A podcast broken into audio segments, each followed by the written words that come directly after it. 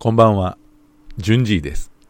本日は2020年8月4日火曜日午後9時になりました。順次の花歌茶屋第64回目の配信です。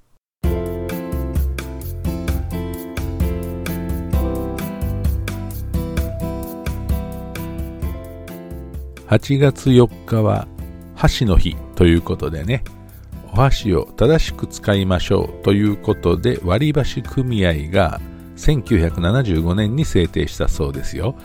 えー、っとね、日付の8月の8と4日の4でね、橋と読めることからね、えー、まあ、語呂合わせなんですけども、その覚えやすい語呂合わせで記念日を制定していますね。えー、っとね、皆さん橋は上手に、えー、使うことができますでしょうか？僕は自慢じゃないけど、綺麗とは言い切れないかな。まあでも下手というか汚らしいというかね、間違った橋の使い方はしてないと思いますけどもね。えー、っとね、ちょっとずいぶん前にね、あのー、お昼ご飯を食べにね、えー、本町の方でね、え、食べに、ランチを食べに行った時に和食のお店やったんですけどもね、えー、っとね、30代、40前後ぐらいのね、え、ビジネスマンが2、3人でこう、えー、和食、和食の定食を食べてはったんですけどもね、えー、なんか、海外とお商売をしてるみたいな、そういう、まあ、聞こえてくる会話の内容からね、えー、そういうふうに、うん、感じたんですけどもね、あのものすごいことを言う言うてはるんですよ。まあ僕らからしたらね、その海外のね、企業とお付き合いなんかしてないからね、わからないんですけども、まあそういう中で、えー、えグローバルとかね、インターナショナルとかなんかまあそんなようなことを言うてはったんですけどもね、そのうちの一人がね、えー、一番雄弁な彼がね、ものすごい橋の持ち方が下手くそやったんですよ。でね、やっぱりあのー、国際人であるんであれば、まず、えー、日本のおね、もうお箸なんか基本ですやんか。その基本的なお箸の持ち方をまず改めろとね、心の中で叫んでたんですけどもね、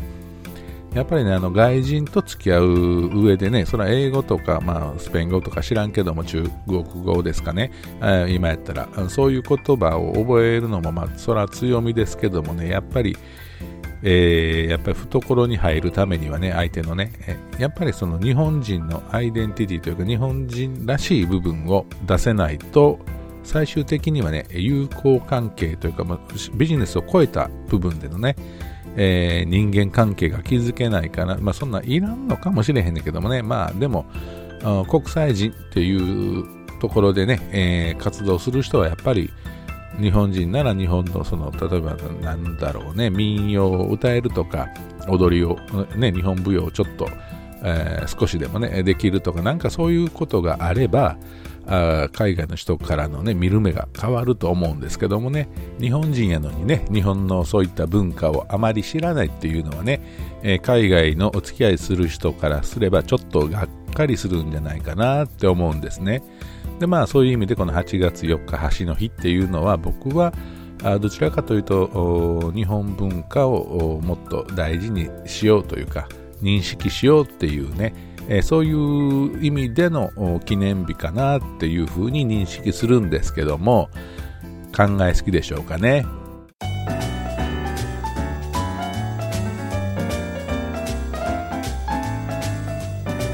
順次はあなたを応援しています。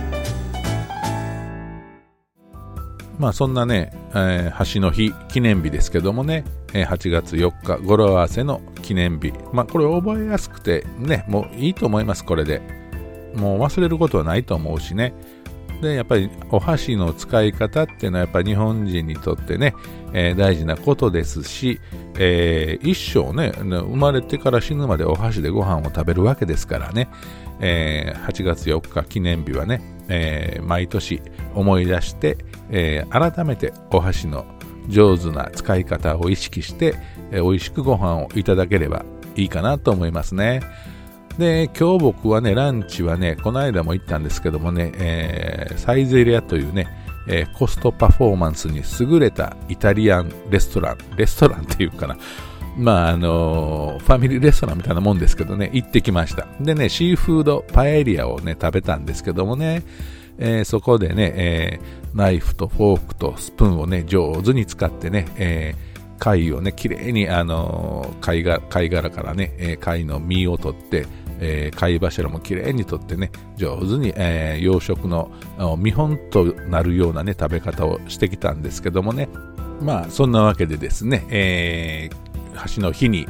ナイフとフォークで上手にランチを食べた順次ということでね、えー、今日のポッドキャストを締めくくりたいと思います。ではではまた明日お会いしましょう。ありがとうございました。バイバイ。